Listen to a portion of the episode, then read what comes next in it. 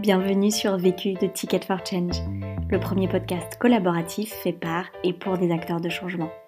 Cette série spéciale Vécu, recherche et entrepreneuriat est réalisée en partenariat avec le concours iPhD, opéré par BPI France. Ce concours vise à attirer les doctorants et jeunes docteurs vers la création de start-up et à soutenir les meilleurs travaux de recherche. Dans cette série d'épisodes, vous entendrez les apprentissages et retours d'expérience de lauréats du concours.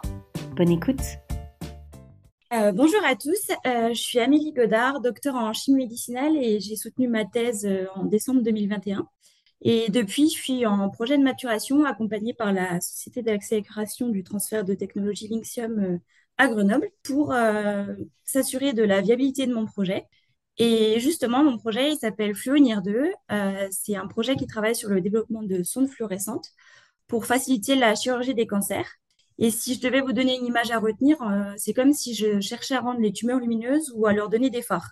Et, euh, du coup, le chirurgien, lui, peut identifier clairement euh, la tumeur pour en faciliter sa résection. La question. Comment impacter le domaine médical quand on échoue en médecine? Le vécu. Depuis toute petite, je savais que d'une manière ou d'une autre, je voulais aider à faire progresser le domaine de la santé. Parce que quand je suis née, en fait, j'avais un œil qui voyait pas bien. Et à 7 ans, on m'a expliqué qu'il n'existait pas de solution pour répondre à ce problème. Et comme j'ai ressenti une profonde injustice, euh, quand on me demandait ce que je voulais faire plus grande, je disais toujours que j'allais aider à trouver des solutions à des maladies qu'on ne pouvait pas guérir. C'est donc tout naturellement que j'ai commencé mes études avec une première année euh, commune aux études de santé. Mais j'ai échoué dès la première année et il a fallu revoir mes plans pour rester en accord avec euh, ce que je voulais faire dans ma vie. J'ai entamé des études spécialisées en chimie pour obtenir ma licence à Besançon.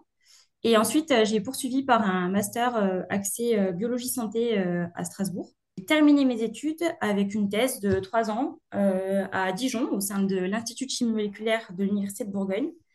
Et l'objectif à ce moment-là, c'était de développer des molécules fluorescentes pour obtenir des nouveaux agents de contraste pour l'imagerie moléculaire. Euh, là, aujourd'hui, moi, je me sens vraiment euh, super épanouie, que ce, soit, que ce soit sur le plan personnel ou professionnel d'ailleurs, euh, parce que je suis, en train de créer ma startup dans le domaine de la medtech.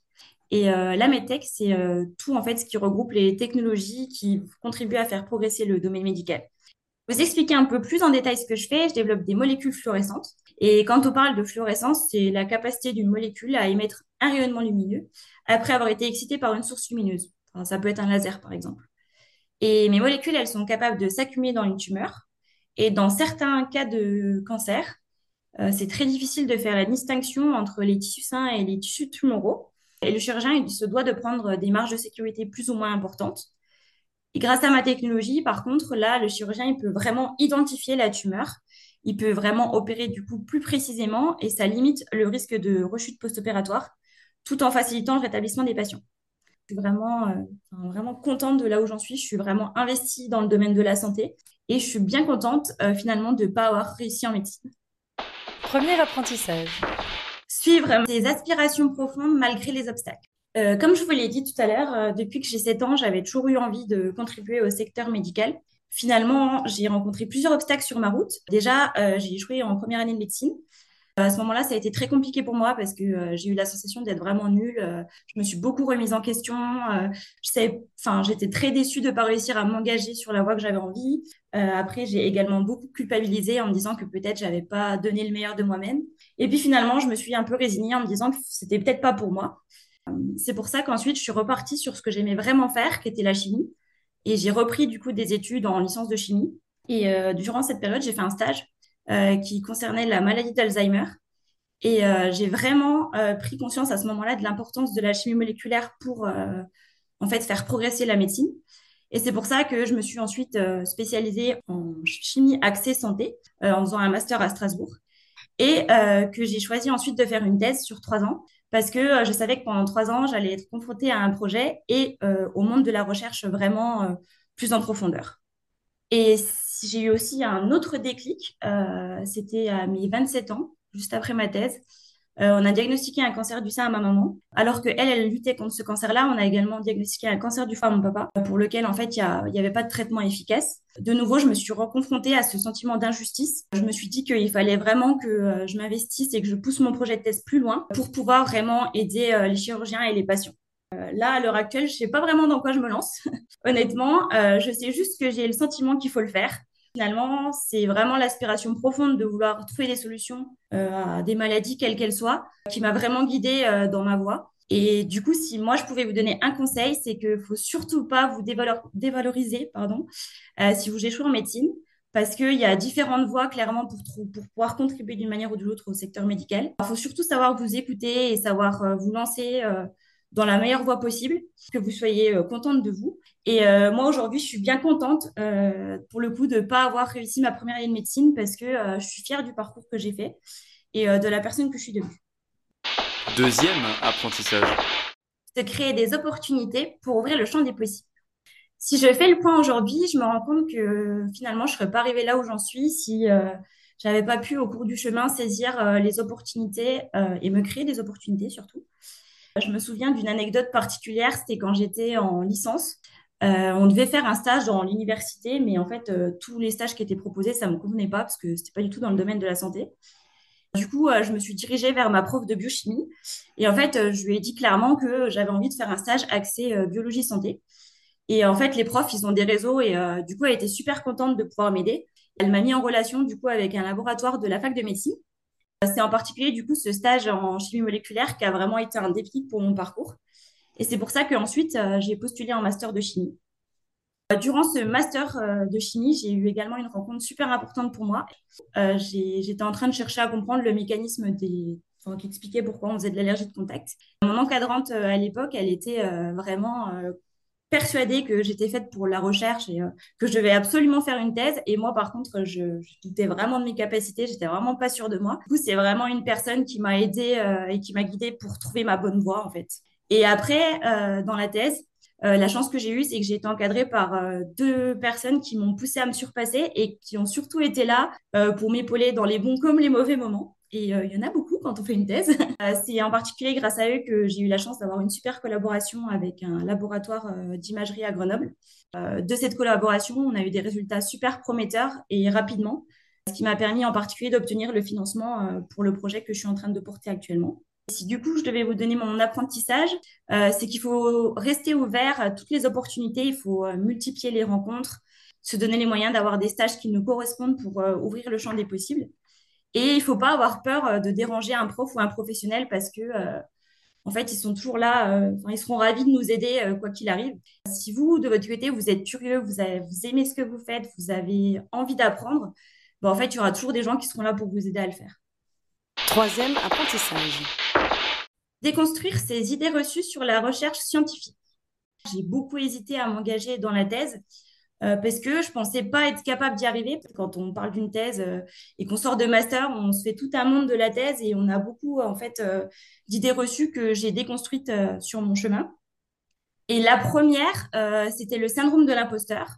Moi, clairement, à la fin de mon master, j'étais pas du tout dans le top du classement de ma promo. Et en fait, je me suis dit que ça se trouve, je serais pas à ma place, et euh, finalement, euh, le syndrome, il est passé assez vite euh, parce que comme j'ai eu des résultats durant ma première année de thèse qui ont pu être valorisés, bah, du coup, le sentiment d'imposteur, il est parti très vite. du coup, il ne faut pas croire que parce que vous n'avez pas des bonnes notes, en fait, ça définit qui vous êtes. la deuxième idée reçue que j'ai eue, c'était de ne pas être capable de tenir sur la durée. Parce que une thèse, c'est trois ans, c'est trois ans super intenses pendant laquelle on ne va pas compter ses heures. Finalement, si vous êtes comme moi, si vous êtes passionné par euh, le monde de la recherche, vous verrez que trois ans, ça passe bien plus vite qu'on aurait pu le penser. Et effectivement, euh, pour le coup, on ne compte pas ses heures, mais à la fin, c'est pour un projet qui, tient la route et qu'on est fier de défendre. Euh, moi, quand j'étais dans un moment où je me rendais compte que ça avançait pas, j'essayais de me poser et d'aller prendre du temps pour faire quelque chose qui avait aucun rapport avec la thèse parce que euh, ça permet de se vider un bon coup la tête et de revenir euh, d'une manière beaucoup plus posée euh, à la thèse après. La troisième idée reçue que j'avais, c'était que si je faisais une thèse, ben, en fait, ça voulait forcément dire que derrière, ma carrière scientifique, ça serait dans la recherche académique. Et en fait, ça, c'est pas du tout le cas parce que ben, si je prends mon exemple, là actuellement, moi, je poursuis mes travaux de thèse pour en faire un projet professionnel, mais qui pour le coup n'est pas du tout dans le monde académique. Et en fait, au cours de la thèse, on échange aussi pas mal avec ben, les doctorants qui sont, qui sont, qui ont soutenu, qui viennent parler un peu de, ce qu'ils font après.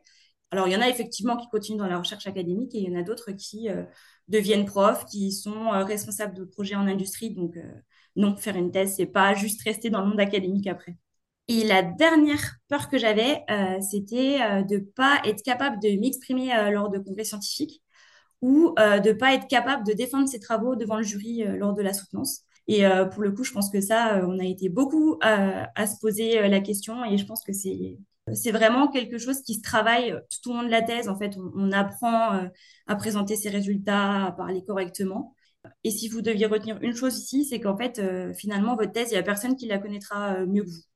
Si, moi, on me demandait si là, euh, maintenant, est-ce que tu aurais envie de recommencer une thèse, bah, en fait, je dirais oui tout de suite. Parce que c'est vraiment une expérience que j'ai trouvée vraiment enrichissante. Déjà, d'un point de vue personnel, moi, j'ai appris à me faire confiance et à me dépasser pour surmonter les difficultés. Et honnêtement, le moment où on tient son manuscrit imprimé entre les mains et qu'on passe le jour de la soutenance, ben, on est fier de soi, franchement. Donc, euh, rien que pour ça, euh, je recommencerai. Quatrième apprentissage.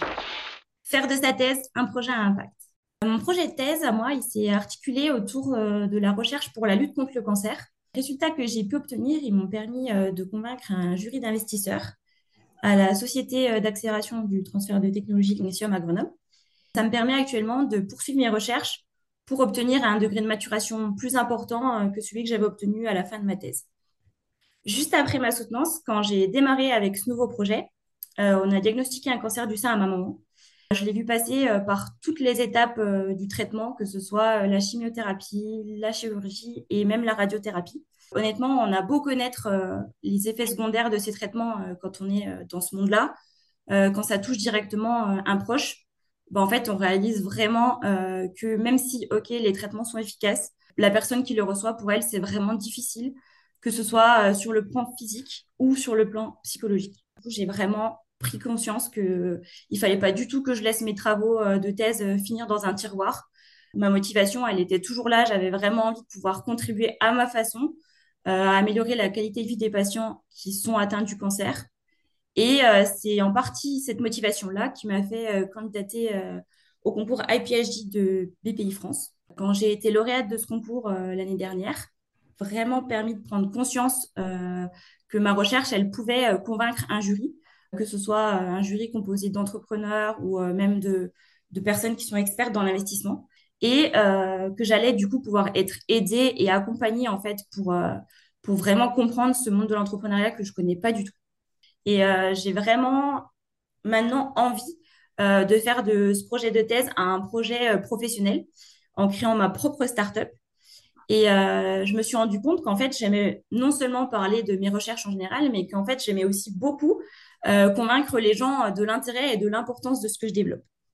Et c'est cette force de conviction qui m'a permis d'entraîner il, n'y a, a pas longtemps une amie avec moi dans l'aventure. Et pour le coup, ça a vraiment été un regain d'énergie et de motivation parce que euh, même si euh, moi j'ai accepté de me lancer dans l'inconnu, euh, le fait de savoir que je vais le faire accompagnée d'une amie et d'une collègue qui, qui, est très performante et surtout que c'est une personne de confiance, bah, en fait, je sais que du coup, on va s'entraider mutuellement, qu'on va se motiver à se dépasser et qu'on va tout faire pour en fait entreprendre ce projet d'innovation toutes les deux. Si vous, vous êtes dans le monde de la recherche, que vous êtes en thèse et que vous avez envie de vous lancer dans la création d'une entreprise, le seul conseil que je peux vous donner, c'est que si vous, croyez en votre projet, en votre potentiel, bah faut pas hésiter une seconde en fait à sortir de votre zone de confort parce que euh, ça va vous permettre de vouloir le pousser encore plus loin. Et euh, il faut surtout pas non plus hésiter à se faire accompagner, à se faire conseiller euh, sur les domaines qu'on maîtrise pas, parce que comme ça, on mettra toutes les chances de notre côté pour y arriver.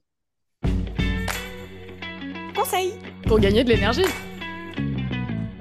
Quand je suis dans un moment où je suis vraiment à bout de tout, euh, je me pose et euh, je me mets à faire de la pâtisserie parce que j'adore ça. Et euh, mon conseil pour gagner en énergie, c'est d'avoir une passion dans laquelle on s'épanouit pour réussir à couper de tout et vraiment repartir sur de bonnes bases. Vu, vécu, vaincu.